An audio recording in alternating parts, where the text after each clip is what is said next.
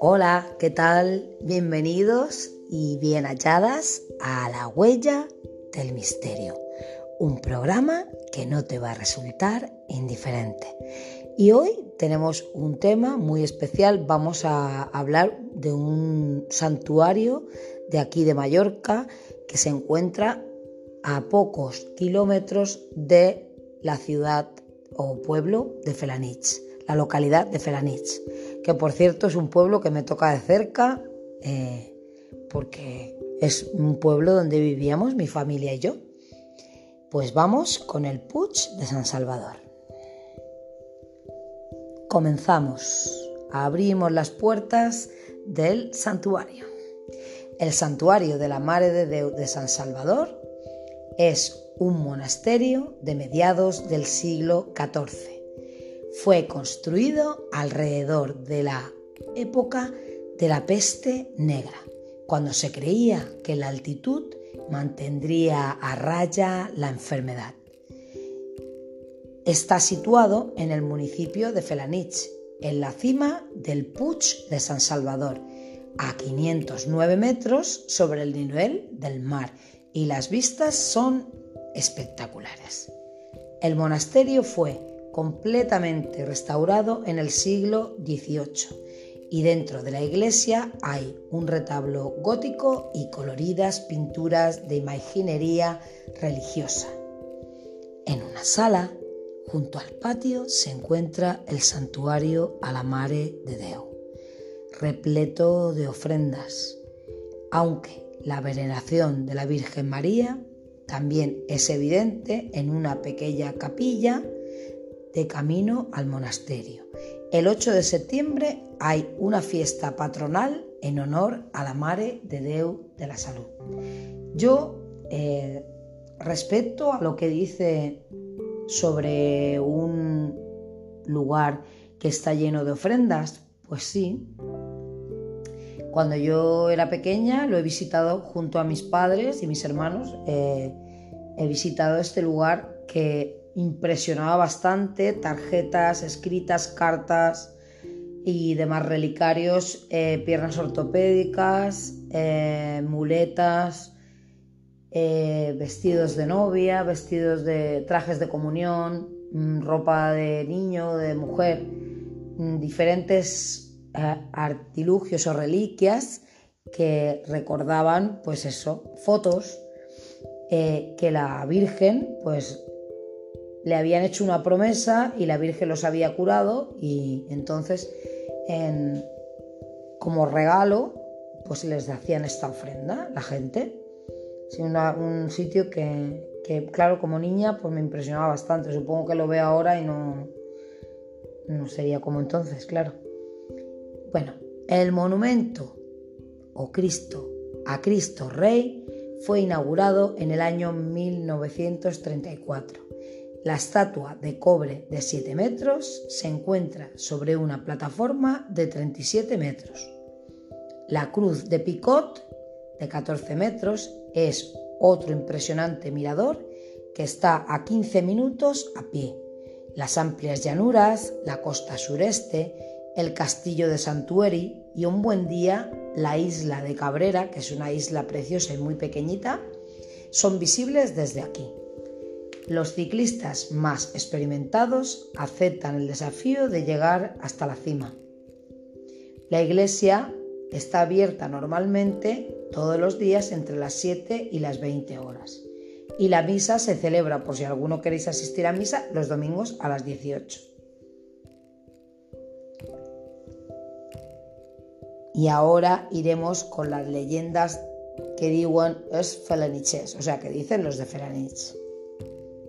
Volvemos en unos segundos. Y ahora vamos con la parte de las leyendas de el Puig de San Salvador.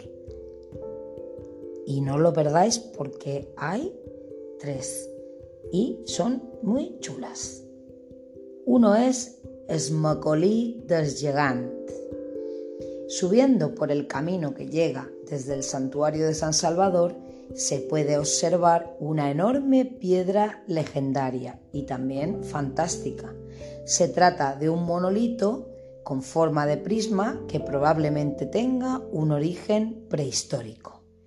La leyenda cuenta, como siempre, que esto es muy interesante, que uno de los muchos gigantes que vivían en la cima del Puig de San Salvador, un día caminando y dando su cotidiano paseo, sintió molestias en el interior de uno de sus zapatos.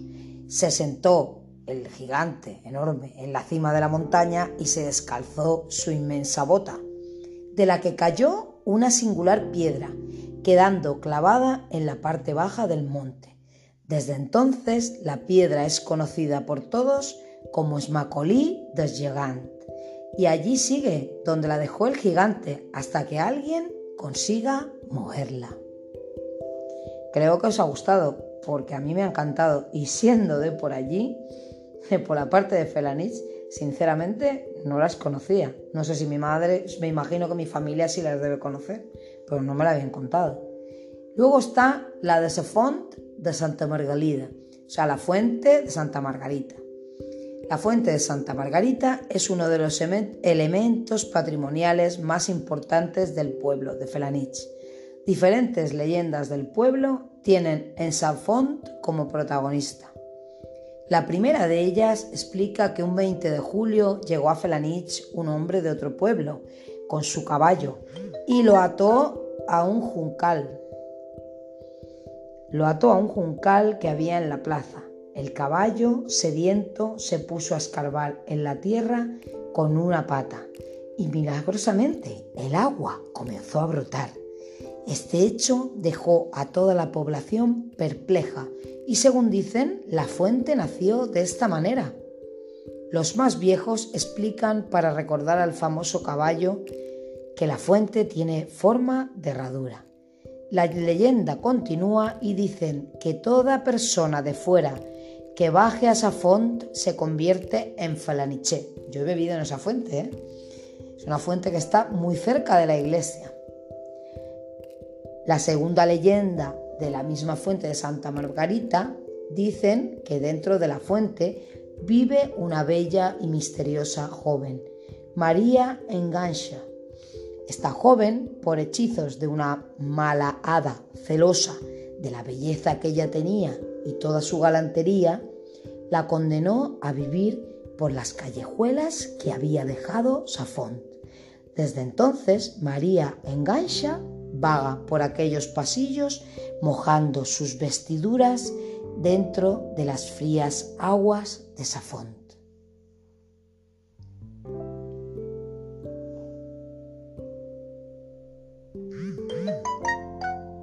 Y la siguiente historia, veo que la gente me está enviando mensajes. Aquí hay una persona que dice que, le encanta el programa y que le encantaría que hiciera más episodios. Y entonces yo le quiero saludar y darle las gracias por escucharme. Es Llorens. Muchas gracias. Y después también hay otra que se llama Se Festa des Corps o sea, la fiesta de los cuervos. Y esto es también en las mismas leyendas de Felanich.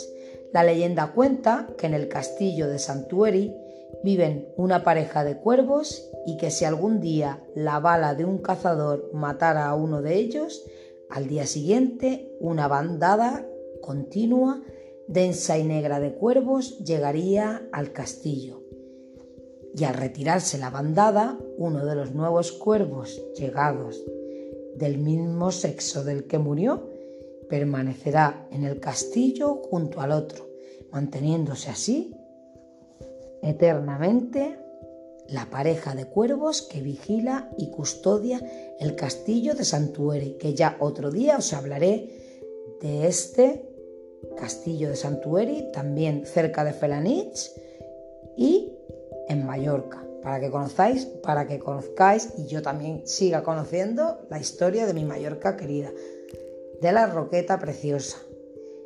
Y esto ha sido todo por este por hoy en este ratito de radio.